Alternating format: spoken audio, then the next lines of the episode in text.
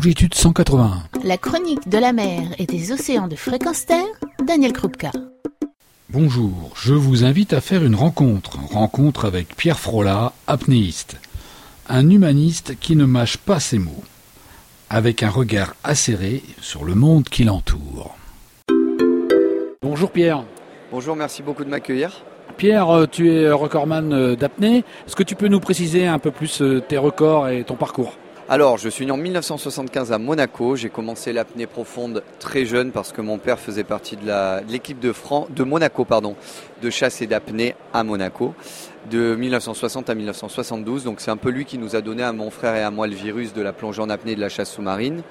Et ce qui s'est passé, c'est que dès 1995, j'ai intégré un groupe qui s'appelle le Nice Université Club à Nice, où j'ai commencé à m'entraîner avec des personnes telles que Claude Chapuis, Olivier Leu, Loïc Leferme, Marc Counil, Mathilde Fouchard, Jean-Marc Dominique, enfin voilà, un peu les précurseurs de la plongée apnée en France.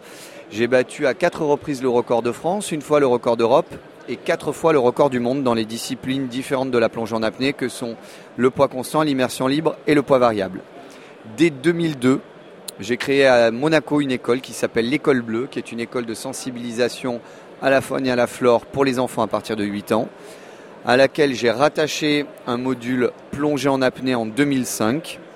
Et cette année, enfin l'année dernière, en 2014, j'ai ouvert une nouvelle structure qui s'appelle le Centre de sauvetage aquatique de Monaco, qui boucle un peu la boucle, hein, qui clôt la boucle et qui a pour donc objectif de faire en sorte que les enfants sachent d'une part évoluer sous l'eau en respirant, c'est-à-dire en utilisant une bouteille, faire de, des plongeurs bouteilles, évoluer sous l'eau en retenant leur ventilation, faire de des apnéistes, et être capable d'évoluer en surface aussi bien en autonomie, donc faire de la randonnée palmée, qu'en sauvetage, être capable d'aller porter assistance à quelqu'un qui serait vraisemblablement en détresse, et d'où euh, ce module sauvetage et euh, secours aquatique.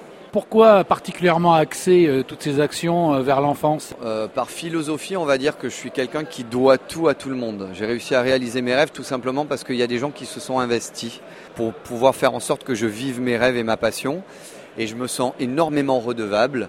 Et ce qui est très très important à mon sens dans la réalisation d'un être quel qu'il soit, c'est la transmissibilité. La transmissibilité, elle s'opère de différentes façons, de par la sensibilisation à différentes causes, hein, telles que l'environnement, le sauvetage, euh, et ainsi de suite.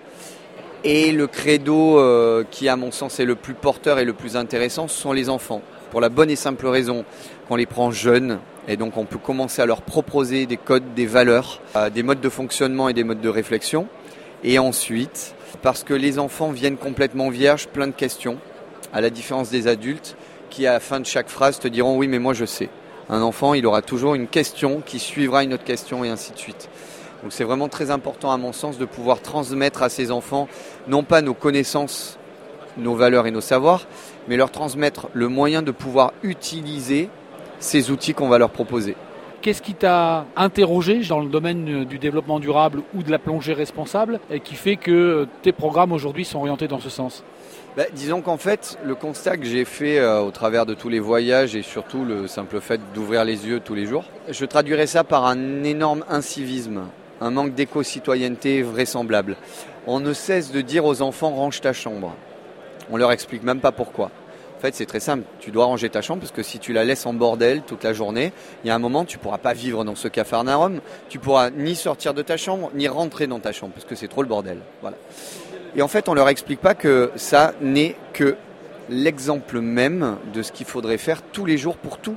Si tu respectes pas la planète sur laquelle tu vis, si tu ne respectes pas les océans dans lesquels tu évolues, ben c'est mort. Si tu pollues les airs, si tu pollues les eaux, les rivières, la mer, si tu arroses des légumes avec de l'eau euh, insalubre hein, et que tu manges ces légumes, tu t'empoisonnes. Donc en fait, tout simplement, faire prendre conscience aux enfants ce qu'est l'éco-citoyenneté avant d'être une valeur qui est simplement une, réalité, quelque chose de complètement crédible et d'évident. Qu'est-ce que l'évidence? Et à partir de là, monter avec eux, parce qu'il faut leur faire prendre part aux choses, monter avec eux des projets pédagogiques qui sont finalement des projets civiques.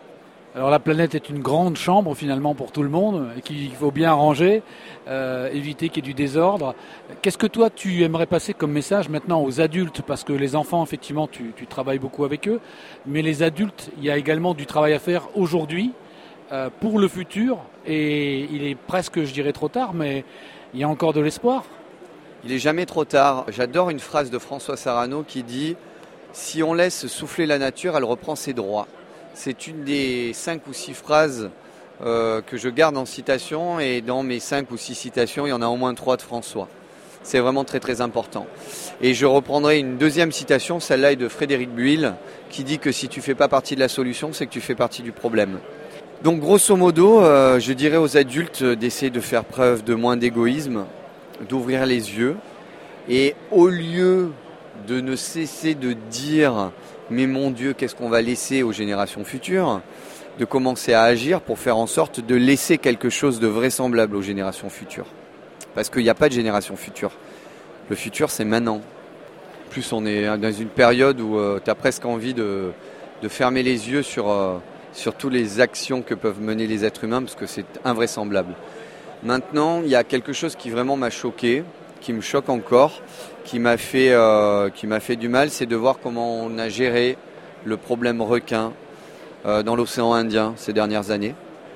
Pour pas citer le nom de certaines îles, la bêtise elle est forcément humaine et là je pense qu'on en a atteint l'apogée. Le problème requin euh, a été géré à l'image de. je vais parler d'une métaphore. Imaginons qu'on commence à se plaindre que le vent soulève le sable sur les plages et que le sable dans les yeux pique les yeux et qu'on se mette à bétonner les plages pour justement ne pas être ennuyé par ce sable soulevé par le vent. Eh bien la façon dont a géré euh, dont on, a été géré le, problème requin dans l'océan Indien ces dernières années, c'est exactement ça. Éradiquons le requin pour ne plus qu'il nous morde lorsqu'on va dans la mer. Je crois qu'on ne sait pas du tout euh, gérer le problème. Donc voilà, et devant tant de bêtises, parce que c'est simplement de la bêtise, hélas, comme beaucoup, j'ai dû m'incliner parce qu'en en fait, tu peux pas lutter. Donc c'est facile de faire des posts sur ton site internet, sur ton Facebook, de faire des interviews, de crier haut et fort. Mais à un moment, je pense qu'il faut que les gens ils, ouvrent les yeux tout simplement et qu'ils mènent le bon et le vrai combat. il y a tellement d'autres problèmes. A contrario, est-ce que tu as des raisons d'espérer et des actions positives que tu voudrais voir soulignées et que tu as envie de supporter ou d'aider ben Oui, disons que ce qu'il y a d'intéressant, c'est qu'il y a de plus en plus de structures associatives, hein, pour ne citer qu'elles, qui vont militer pour telle ou telle cause. Si on prend la cause du requin, par exemple, hein, on dénombre pas mal de pas mal d'associations et de structures. C'est intéressant et surtout, toutes ces, ces structures utilisent certains pouvoirs à différentes intensités. Prenons par exemple le cas euh, classique de Sea Shepherd, qui est une action euh, très musclée, et d'autres plus souples, euh, qui vont avoir tendance à, orienter les gens, à les sensibiliser, ainsi de suite. C'est important à un moment d'attaquer sur tous les fronts. C'est ça qui est intéressant. La vraie question, c'est de se poser, pourvu qu'il ne soit pas trop tard, parce que effectivement, si on laisse la nature souffler, elle reprendra son droit. Le problème, c'est quand tu as éradiqué de la surface de la planète une espèce, elle reviendra pas. Hein. Je fais hélas partie d'une génération euh, qui a vu euh, et qui voit tous les jours disparaître des espèces animales. Il faut juste pas oublier qu'à la fin, quand on aura éradiqué tous les animaux, il en restera plus qu'un à éliminer, ce sera nous. Hein. Ça s'appelle se tirer une balle dans le pied. Un dernier message que tu voudrais donner aux auditeurs? Plusieurs même messages. Ce qui est important, c'est de l'éducation, de l'enseignement ce qui est vraiment important, c'est la notion de culture. Avant de prendre la parole, il faut savoir de quoi on parle. Donc il faut se renseigner, il faut lire, il faut écouter, il faut vérifier les informations et il faut transmettre. Et de toute façon, on est vachement plus fort quand on est plusieurs que quand on est seul. Donc il faut se rallier, il faut s'associer. Comme vous les mecs, longitude 180. C'est bien cela, oui. Créer du lien, partager avec les autres, aller à la rencontre de l'autre pour mieux comprendre déjà ce qui se passe. Merci beaucoup Pierre. Être champion d'apnée, ça donne de l'inspiration.